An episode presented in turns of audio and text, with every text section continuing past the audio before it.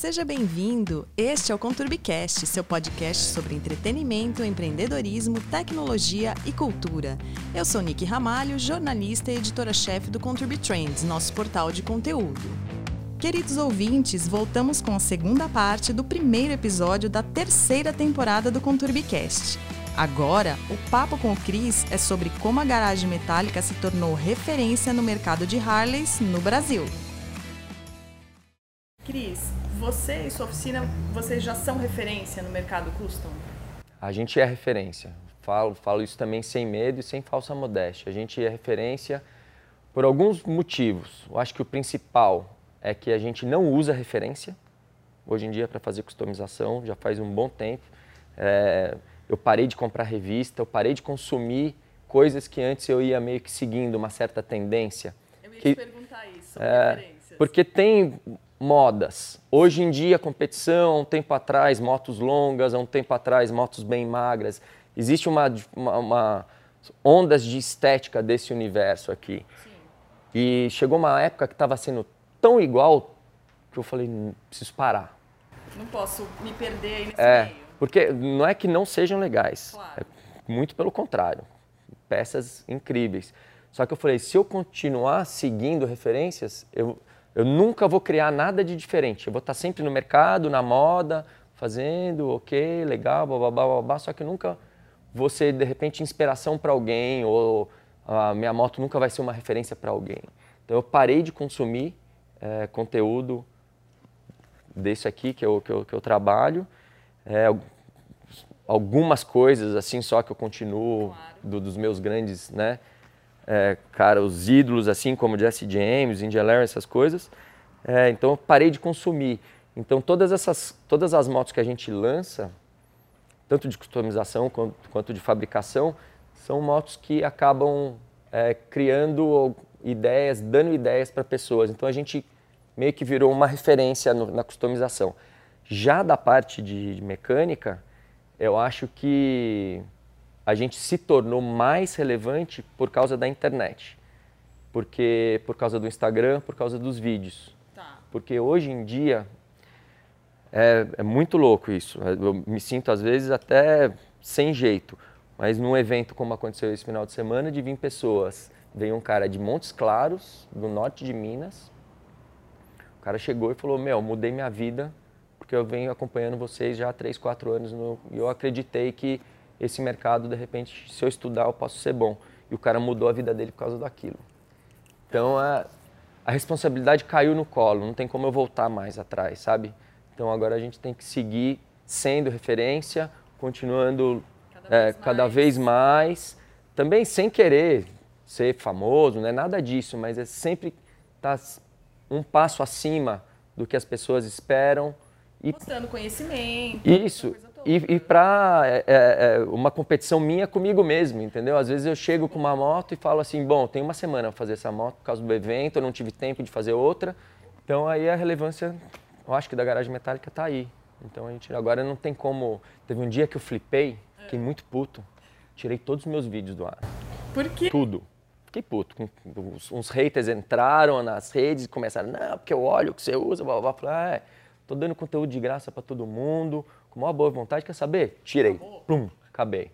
Tirei tudo. Meu, comecei a receber e-mail. Aí sim as pessoas me odiavam. tipo, como assim? Eu tô aqui no Acre, meu. Fui fazer a revisão, fui levar meu o vídeo gravar com, no YouTube aqui para mostrar pro mecânico para ele ver como é que faz. Você tira o bagulho do ar, você tá maluco? Você não pode mais fazer isso. Então eu recebi, eu recebi várias chibatadas aí.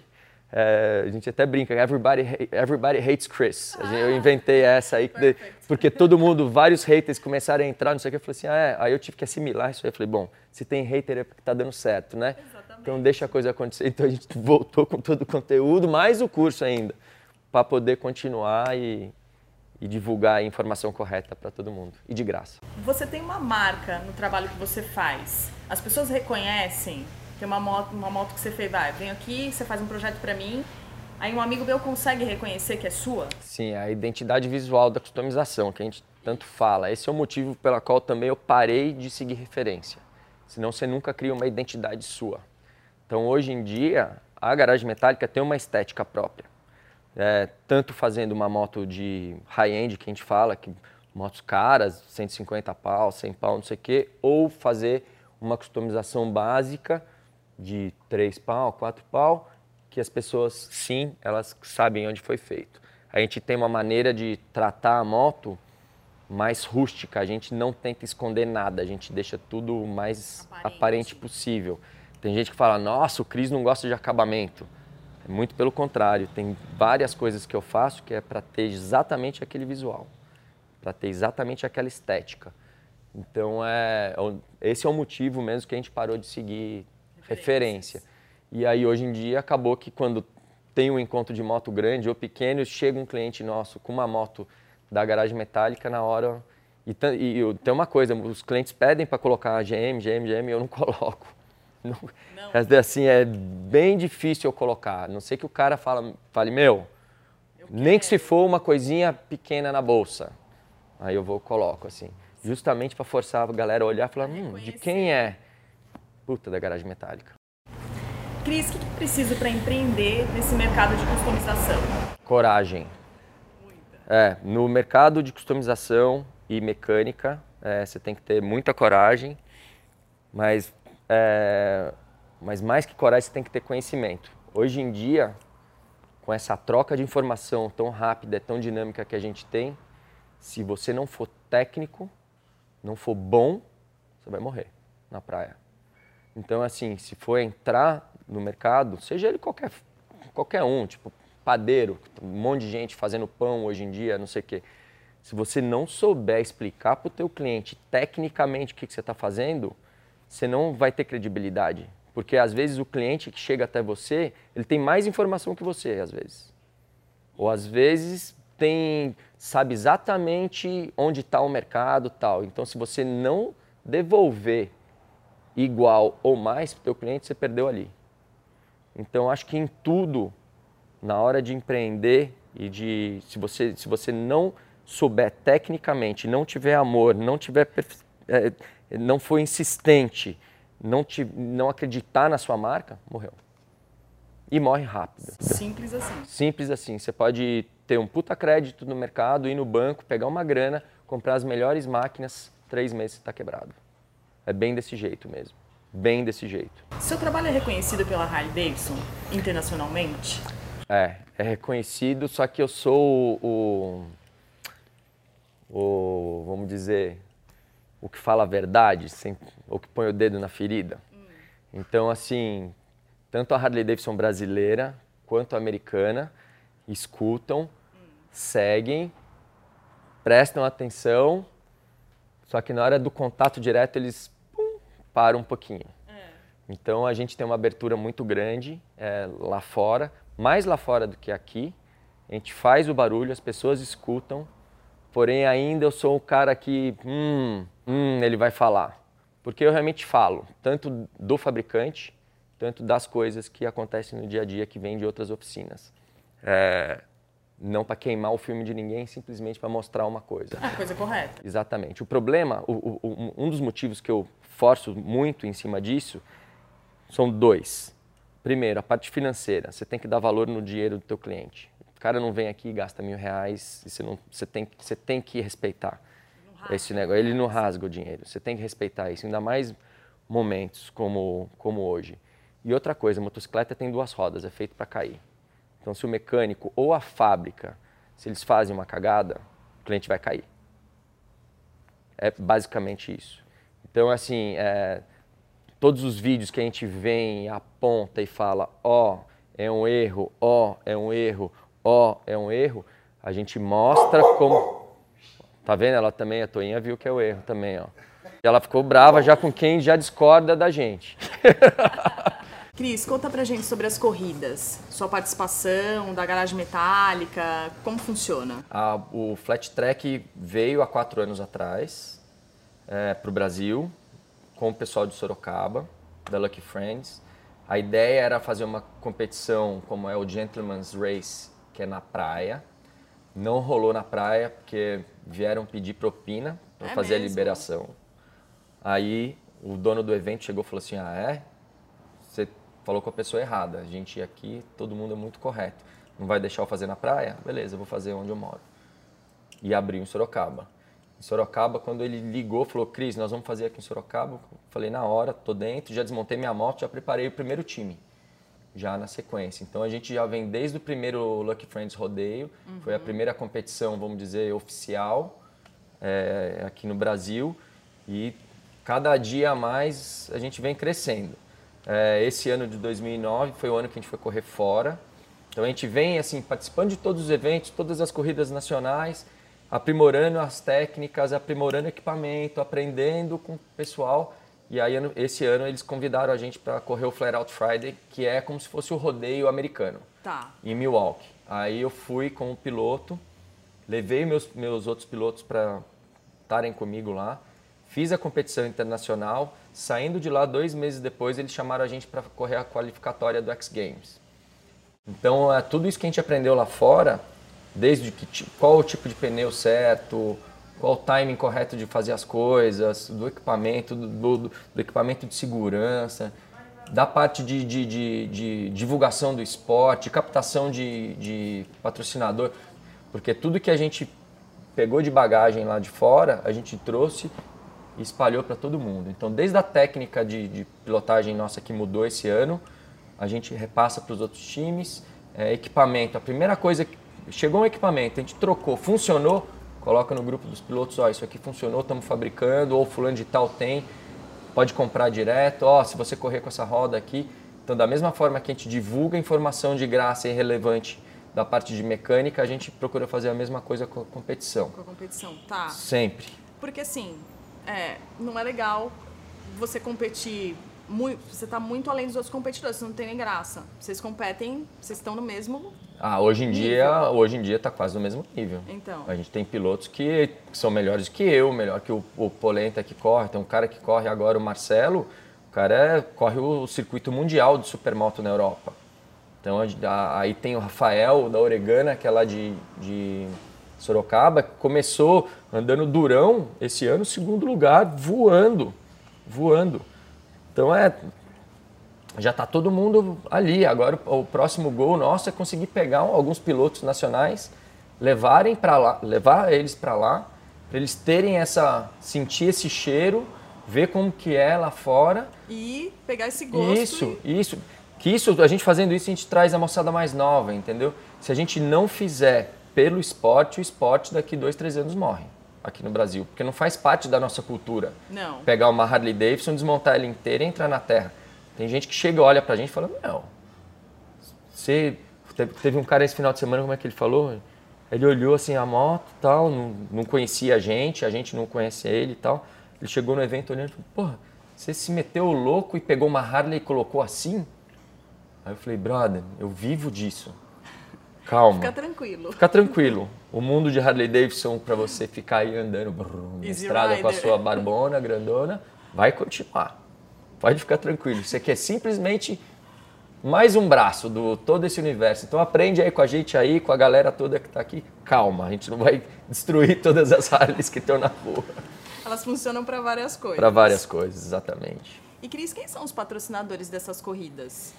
Das corridas, hoje em dia, tem desde é, empresas que fomentam o mercado, como é, é, distribuidores de pastilha de freio, óleo, pneu, é, os fabricantes, né? Aí vem Harley, Triumph, Ducati, todas essas marcas. Nessa, eles estão atingindo. As, a, no Brasil tem duas, para todo mundo entender, tem hum. duas vertentes do flat track, assim como tem nos Estados Unidos. Hum. Uma vertente é fábrica, tá. então o, o, o, o, sponsor principal é o fabricante e o outro é meio que um multimarcas. No, no Brasil hoje acontece isso. Você tem a galera que está fazendo o Salão Duas Rodas, que é multimarca, então estão tentando entrar nesse, nesse meio, como é o Super Hooligans nos Estados Unidos, que é da Rolling Sands, que é uma empresa. Então eles é, é, é meio que eles abrem para todo tipo de moto e marca, KTM e tal, tudo e a outra parte 100% é, exclusivamente patrocinado pela Harley, que é o Lucky Friends Rodeio uhum. e que é o Flat Out Friday nos Estados Unidos. Então, da mesma forma que acontece nos Estados Unidos, aconteceu no Brasil, sem planejamento, pelos, por causa dos, dos patrocinadores. Então, a gente tem desde o fabricante principal até o cara que faz roupa, por exemplo. Camiseta, é, boné, é, joia, é, acelerador rápido, pneu, rolamento, tudo. Porque o universo de moto é uma gama gigantesca. Sim. Né? Pneu, câmera de ar, rolamento, peças internas de motor, né? pistão, essas coisas, a parte de retífica, empresas que fabricam escape, empresas que fabricam banco, empresas que importam peças, empresas que fabricam peças sob medida. Então tem tudo isso, é um Muita universo gente. gigantesco que nem os patrocinadores entenderam ainda a importância de tudo isso, porque é novo até para eles. Então é a gente tem um trabalho de para abrir os olhos dos patrocinadores em potencial gigantesco já há muitos anos. Eu tento contato, por exemplo, com um fabricante de óleo no Brasil há 17 anos. Nossa. O diretor de marketing, ele lê os nossos e-mails, ele lê os nossos posts e ele não acredita Ainda. ainda. É muito louco. O cara vai, coloca o totem na oficina de carro do cara da esquina, do cara que faz suspensão a ga- a ar, no outro lugar, acredita nesses caras. Na moto, os Não. patrocinadores não dão relevância ainda. E você acha Ainda. que isso acontece por quê? Ignorância. Ignorância. Falta de conhecimento falta de do- conhecimento mesmo. Fala, poxa, meu, o, o grande lance, nos Estados Unidos isso já é bem normal. Europa e Japão também. Aqui no Brasil, é, parece que você tem que ter uma super estrutura para você fazer com que o olho do patrocinador cresça. Só que é justamente o oposto. Hoje em dia, a Harley Davidson nos Estados Unidos patrocina oficinas do- de- com 100 metros quadrados como a minha ou menores. Só que várias. Porque eles entenderam que a relevância desses caras, como a garagem metálica, a relevância é tão grande para trazer cliente novo, moçada mais nova, de idade mesmo, eles, eles já se ligaram nisso. E há 8, 10 anos eles já patrocinam eventos como o Born Free, que é um evento que acontece em Los Angeles, que é só molecada. A galera com tatu na cara, que anda de skate, anda de moto, com grana, sem grana, é, que trabalha com moto, que trabalha com skate, que trabalha no in and out, entendeu? Eles já entenderam que essa galera nova é muito importante para eles. Porque pensando em, em- em planejamento das grandes marcas, eu posso falar de carro, avião, caminhão, moto, de qualquer, essas de qualquer uma dessas coisas, ninguém dessas, dessas grandes empresas trabalham com o hoje. Está todo mundo trabalhando com o desenvolvimento. Claro, à frente. Como que eu vou continuar nesse estágio ou ir para outro estágio fazendo o que eu faço? Então, milênios, por exemplo, a molecada não quer nem tirar a carteira de motorista, mas é o público do futuro. Como que eu vou atrair essas novas pessoas? Então, é, plataforma elétrica, importantíssimo. A Harley Davidson hoje em dia é a fabricante com o maior número de funcionários dentro do Vale do Silício trabalhando em plataforma é, Elétrica. elétrica. Ontem, por exemplo, teve um furo de reportagem gigantesco que descobriram um problema no sistema de carga e pararam a fabricação da, da, da Livewire, que é a, a É, moto mais é. importante da, da Harley elétrica. Então, assim, é, tá todo mundo trabalhando lá na frente. Então, se você não captar pessoas novas para o teu mercado, vai morrer. Marcas como Harley Davidson que vivem pela paixão, porque não é pela tecnologia. Não é pela tecnologia. As motos Harley que a gente usa hoje em dia em flat track tem a mesma tecnologia dos anos 20. É isso. Então, se você pegar uma BMW e uma Harley Davidson em termos de tecnologia, são dois mundos completamente diferentes. Então, como é que você vai atrair um jovem que está preocupado Com o com o meio ambiente. ambiente, com o ruído, com o próximo, com a locomoção dele? Como você vai trazer, trazer esse cara para uma marca bruta como é? Né? Então, é... Tem que evoluir. Tem que evoluir. E a evolução faz parte e todo mundo tem que aceitar. Quais são os maiores mercados internacionais de customização? De customização, o Brasil perdeu bastante. Aí, o Brasil, durante um bom tempo, foi o terceiro mercado. Ah, é. Hoje em dia, o Brasil está em quarto, quinto de customização, se não tiver lá mais, Mais para pra baixo. A customização, mais do que a fabricação, se tornou uma, uma coisa mundial mesmo, assim. Então, você tem referências na Alemanha, como o Vals Hardcore, que já está há 20 e poucos anos no mercado, tem uma estética própria. própria, a galera do Japão que tem uma estética própria, é, França tem uma estética própria, é, Espanha tem um mercado muito próspero, muito próspero. Estados Unidos, obviamente, que isso Sim, faz parte do dia a dia das pessoas, da né? cultura deles. Da cultura deles. Eu acho que o Brasil vinha aí em quinto lugar, aí, quarto, de repente atrás da Argentina até. Ah, é. A Argentina tem muito mais gasolina na veia do que o brasileiro, né? Esse universo que todo mundo está vendo não é um universo brasileiro. É um espelho de, uma, de um lifestyle americano, Sim. né? Não tem, como- não tem como tem negar. como. É, as músicas, as marcas de roupa que a gente usa, a moto, a maneira de estar tá no mercado é uma coisa que é muito própria, né? Desse universo. Então, É isso. Você faz parte de algum clube de motorcycle? Não. Por- Clube de moto, é, eu acho que talvez eu morra com essa vontadezinha. É, mas É. por quê? É difícil? Não é que é difícil, não dá pra misturar. Ah, Eu tentei, é. eu tentei. Tem um clube que eu sou apaixonado desde criança. Tentei entrar, é, me aceitaram, foram é, pacientes o suficiente de me aceitar dentro do universo deles, é, desde a época dos Estados Unidos. Enfim, eu criei alguns, eu comecei dois aqui no Brasil, no começo dos anos 90, é, mas não consegui conciliar mesmo. Porque para você participar de um clube mesmo, sério, primeiro vem o clube, em segundo vem um clube, em terceiro veio o clube, em quarto vem a sua família, seus filhos, sua esposa, tal. Talvez em quinto venha o seu trabalho. É assim.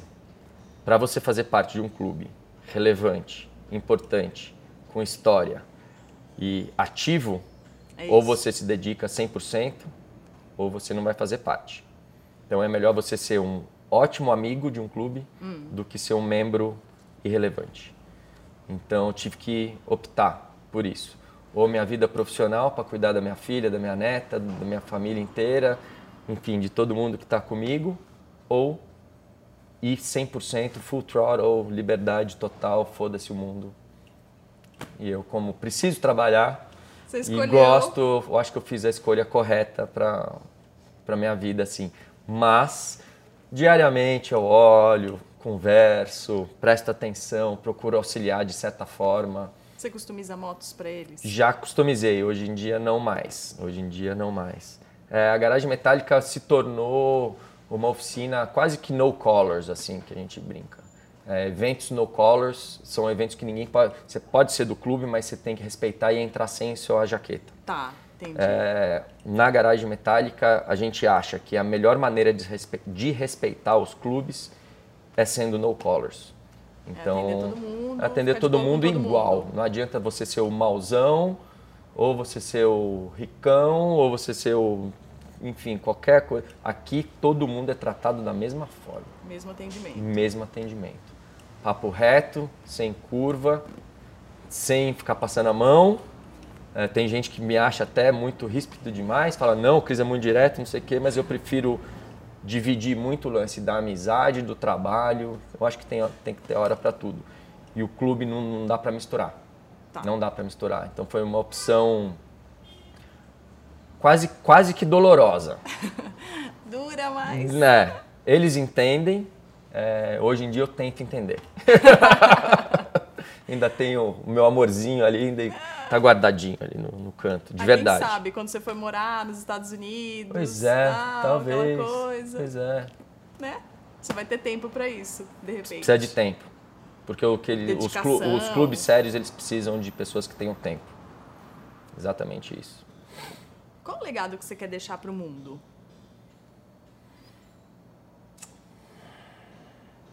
Eu quero, na real, que a garagem metálica, isso é do fundo do coração mesmo, que é impossível a garagem metálica mudar o mundo. Eu adoraria poder mudar a cabeça das pessoas. Deixar as pessoas mais tolerantes, enfim, todo esse blá blá blá que a gente tem no mercado. Na hora que eu morrer, se eu conseguir olhar de algum lugar, o que eu quero, a, a- a cicatriz que eu quero deixar é a cicatriz de ser honesto em qualquer área de trabalho. Do começo ao fim. Você mostrar para o cliente que ele realmente pode confiar em você. Então, o, o que eu quero deixar de legado é que para as pessoas que forem entrar, de repente, no meio do nesse, nesse mundo de customização e de Harley Davidson, é que tratem a moto sem ser um mito e tratem o cliente com respeito. A mesma coisa, tratar a moto com respeito e profissionalismo. É, o Brasil nunca teve isso. E eu acho que a maior relevância da garagem metálica é justamente esse tapa na cara, entendeu? Falou, ó, não tem mito, não tem nada de super, ó, é preto no branco, o negócio é assim, tem que ser profissional, tem que mostrar para as pessoas a maneira correta e que para ser mecânico tem que estudar. Então, assim, a garagem metálica, se algum dia ela terminar, provavelmente vai terminar, se o meu irmão não der continuidade ou quem vier depois dele não der continuidade, quer que ou quero que as pessoas olhem e falem, porra, meu, o Cris passou e mostrou que oficina mecânica de Harley, essa é a maneira correta de, de, de, se, trabalhar. de se trabalhar, com honestidade e estudo, sabe? Eu acho que é, é a maneira que eu posso, como o Jesse James deu para várias vários é, ramos da customização e da mecânica, do soldador, do pintor, do preparador de moto, enfim, tudo isso é o que eu gostaria de estar repassando para o mercado brasileiro. Não vou conseguir mudar o mercado brasileiro, mas vou conseguir deixar uma cicatriz bem boa. Vou mesmo. Isso eu tenho certeza e é o que eu luto todo dia. E Cris, qual é o seu maior sonho? Meu maior sonho? Putz, tem vários mesmo. maior, o maior. Não, mas o maior mesmo é fazer com que eu possa ter um centro de treinamento para criar novos profissionais é, no futuro próximo e que a gente possa ter um alinhamento com os grandes fabricantes. A gente poder abrir os olhos e poder auxiliar. Eu acho que todo apaixonado por Harley Davidson, como eu sou, tem a vontade de poder, de alguma forma, auxiliar na casa-mãe. Sabe? Onde, Sim, de onde surgiu, lá em Milwaukee mesmo. Tem um cara que eu conheci esse ano que chama Louis, que ele é proprietário de uma, de uma concessionária em Milwaukee, um pouquinho para o norte de Milwaukee, chama West Bend Harley. O cara tem, de profissão, ele deve ter uns 48, 50 anos de profissão. Ele corre de flat track e esse ano ele foi convidado pela fábrica para trabalhar na parte de criação em CNC. Nossa. A parte mecânica dentro da, da, da mãe, né? da, da casa-mãe. E ele me contou isso, a gente ficou muito amigo, muito rápido, porque a gente tem as, as mesmas aspirações, vamos dizer assim. E ele estava para vir para o Brasil esse final de semana, inclusive. E aí ele me ligou, falou, Cris, em julho ele me ligou e falou, Cris, não vou poder ir. Eu falei, por quê? Eu falei, porque eu recebi um e-mail de volta. Eu falei, é mesmo? Ele falou assim, é. Eu falei, o que que tá dizendo o e-mail? Ele falou assim, a casa me chamou para trabalhar com eles. Aí eu falei, porra, meu, você tá com quase 60 anos, você tá falando para mim como se você tivesse 11 você ganhou a primeira bike. Ele falou, exatamente. Eu falei assim, prazer, eu sou igual a você. Então, eu acho que meu maior sonho é poder auxiliar a fábrica de alguma forma e fazer com que a garagem metálica e o Cris Miranda possam ser um braço de ajuda relevante para o fabricante. Esse, é o meu maior sonho como profissional, é poder auxiliar o fabricante na, eles já estão te vendo de alguma forma. Não sei, tomara que eles me vejam além dessa rebeldia minha ou dessa falta de filtro que eu tenho, que eu tenho falta de filtro mesmo, não, não tenho problema nenhum. Acho que acho que a conversa sem filtro adianta muito tempo. O brasileiro tem mania de ficar dando muita volta, ser muito bonzinho, irmão não sei o quê. Eu acho que ser pum, papo reto, olho no olho, acho que facilita. E eu acho que quando eles entenderem isso de mim, de repente rola uma aproximação. Mas eu não vou step back, eu vou continuar sendo do jeito que eu sou mesmo. Então, se eles me chamarem algum dia para poder auxiliar, ou aqui no Brasil ou lá fora de alguma forma, vai ter que ser o Cris como ele é mesmo. Então, não dá é, para mudar. Não dá para mudar. O papo é reto, sem curva. Cris, obrigada. Foi um prazer conversar com você aqui na sua oficina. Valeu, foi um prazer receber todo mundo e tomara que venham mais conteúdos desse jeito. Gostou do nosso bate-papo? Então ouça esse e outros episódios no Spotify, na Apple Podcasts, no Deezer, no SoundCloud, no Stitcher ou em outra plataforma de sua preferência. Inscreva-se lá e deixe seus comentários, pois acreditamos que essa conexão vai fazer do Conturbicast seu companheiro diário inseparável. E aproveite para seguir a gente no Instagram, arroba conturbe__.